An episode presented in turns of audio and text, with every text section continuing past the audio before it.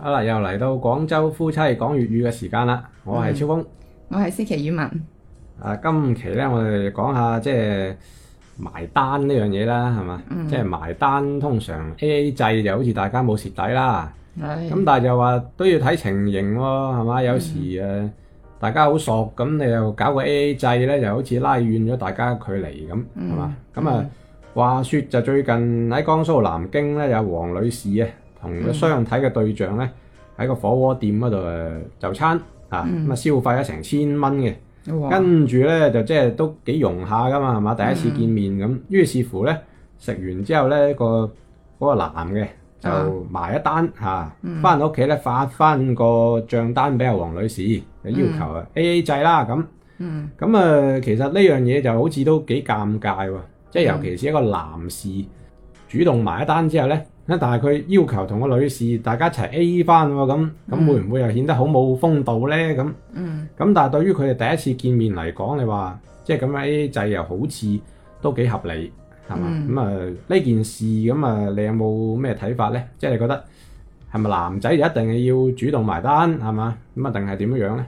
佢哋呢個見面係相睇呢？定還是係咪就係普相通睇啦，哦普通朋友見面咁樣咧？相睇嘛，有目的性噶嘛。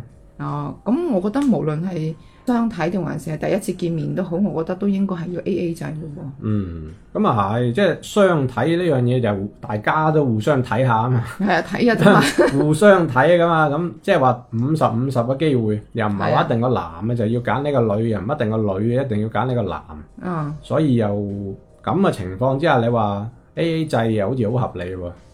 係啊，再況且我會覺得，喂第一次見面啫喎，點解會食餐飯成千蚊嘅呢？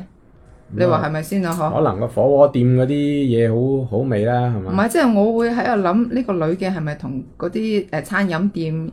夾埋咁啊，係啦，夾埋咧，係咪先啦？嗯，我就當排除佢啦，即係純粹地真係兩個人食飯食咗成千蚊咁，咁 maybe 可能呃我哋平時去食嗰啲誒高級啲嘅日料啊，咁樣可能都會真係上成千蚊嘅咁樣。嗯，咁但係咁，我覺得喂，咁呢啲嘢大家你情我願嘅啫，係咪先啦？咁大家約好咗嗰個地方度食嘅話，咁即係表示其實你自己都同意啦，係咪先啦？嗯。咁食咗咁應該 A A 翻，好正常嘅喎呢樣嘢。係，即係道理就係咁樣講啦。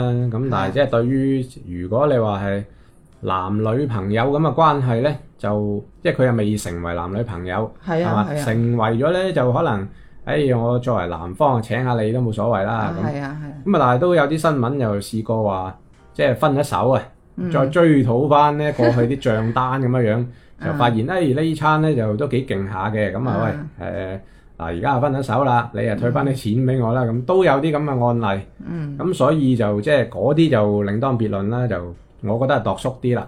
咁係，但係而家呢啲就大家都又未成為男女朋友，係嘛？都係普通朋友嘅情況之下，即係我覺得可能 A A 制都好正路嘅，好正常啊，我覺得哦即係冇咩唔同啊。即係唔係話男士就一定要主動埋呢個單係係嘛？係係，啊，咁我又覺得呢，就佢哋可能有一個諗法咧，就係話、嗯會唔會就係男士主動埋呢個單，就增加呢一個最後大家喺埋一齊嘅成數呢？咁係嘛？哦咁肯定會嘅喎。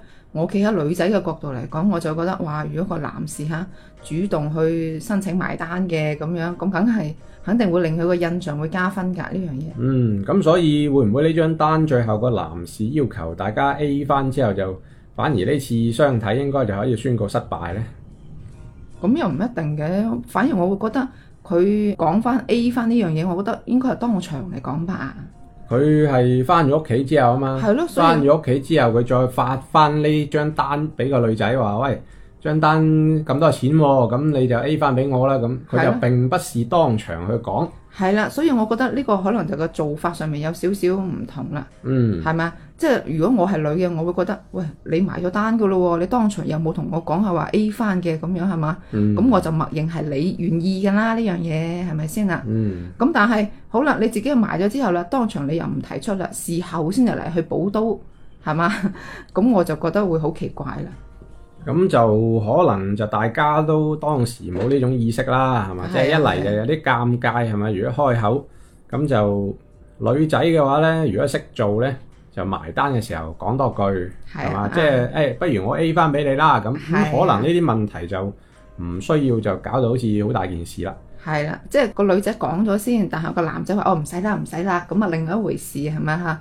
咁又或者係個男嘅主動講啊誒我俾錢住先啦，誒、我哋大家一陣 A 翻啊咁樣，嗯，咁又係另外一種做法係嘛？咁啊，所以呢種就平時就餐都算一個禮儀嚟嘅，我覺得，因係啊係為啊我哋自己出去同啲朋友聚會啊，咁有時嗯十個八個咁，喂咁你張單邊個嚟埋都唔係咁合適啦，係嘛？嗯咁啊，所以最終你 A 翻咧，咁啊嗱，有言在先，嗱誒張單咧就我埋咗先，係嘛？一陣間大家夾翻錢咁，嗯係啦所以咧呢個就都好講人情世故嘅，係啦係啦，即係我覺得呢啲嘢唔好秋後算賬咯，係嘛？嗯，咁啊。咁其實企喺男人嘅角度嚟睇呢，即係相睇嘅話，會唔會就覺得誒、嗯呢樣嘢都係 A A 翻啦咁樣呢？誒、呃我又覺得未必嘅，因為所謂男士啊有風度啲咁，其實你話第一次見面就算請個女仔食餐飯咁又唔係好過分。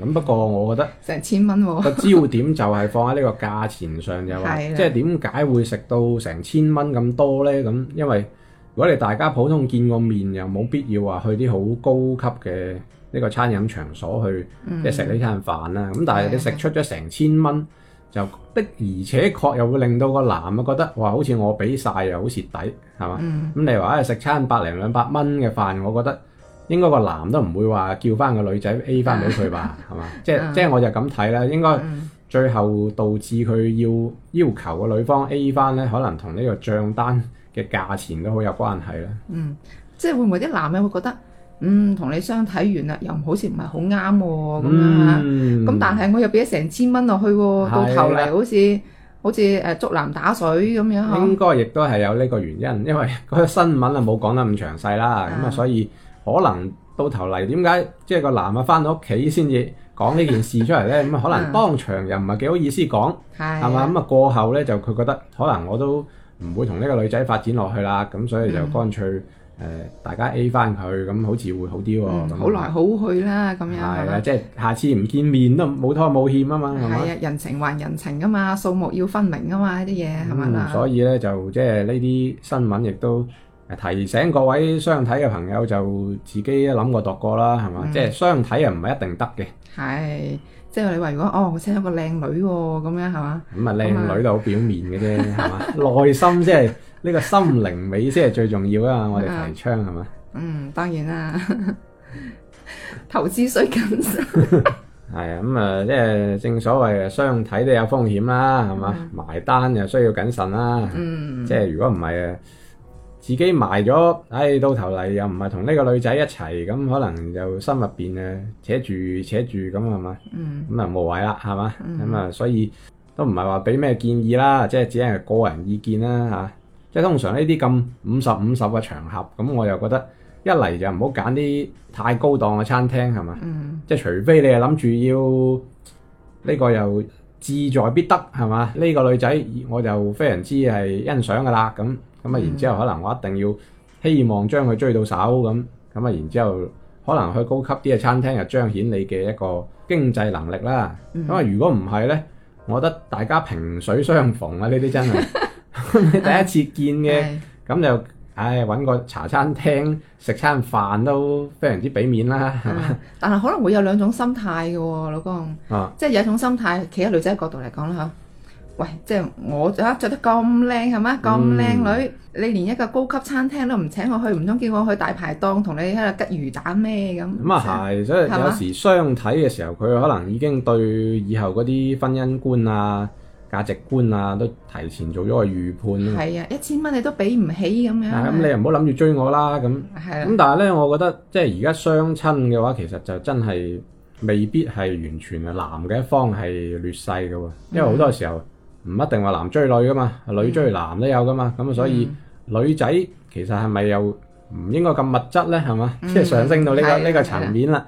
係咁啊，太過物質又未必揾到你真係好心儀嘅嗰個男仔嘅。嗯，咁但係企喺男人嘅角度，會唔會覺得嗯，你下下都去啲咁高級嘅餐廳，哇！嗯你以後拍拖嘅話，我仲得了嘅，係都唔啊，知要抌幾多個萬落去先娶得到你啦，咁樣冇錯啦，即係呢個都係大家都各有各嘅顧慮。係啦係啦，咁我倒不如係企喺男士嘅角度，喂嗱，我而家就請你去茶餐廳嘅啫，係嘛？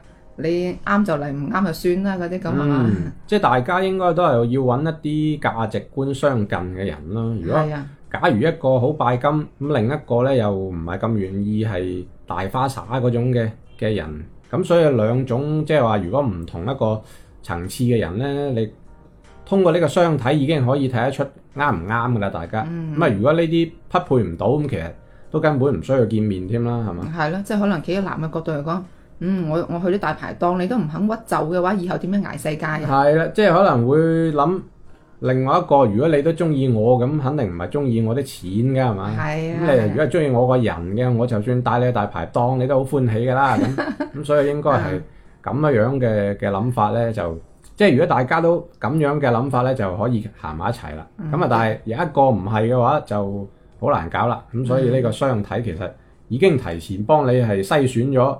你嘅呢個嚟緊嘅伴侶啊，究竟係係咪能夠成為你另一半係嘛？嗯，即係所以我有諗到一樣嘢就係話，其實中國嘅餐桌禮儀呢啲文化咧，都好有學問嘅喎，其實。咁啊係噶，不過你連埋單都算係一個餐桌禮儀，咁就更加係一個考證添啦。啊咁呢啲都係㗎啦，都算係嘅，係嗯係嘛嘛？即係除咗你話食飯誒，你唔理肥之外，係嘛？係啊埋單你要睇唔睇面啦，係嘛？係啦，冇錯啦，都係一個好好嘅學問嚟嘅呢個。嗯，咁啊，即係人啊分三六九等啦，反正就係嘛，咁啊誒，我覺得要揾到同頻嗰啲人，你先能夠行得遠嘅。如果唔係嘅話，誒只係追求物質，又或者你啊淨係追求個外表，係嘛？咁樣呢啲都唔會好長久啦。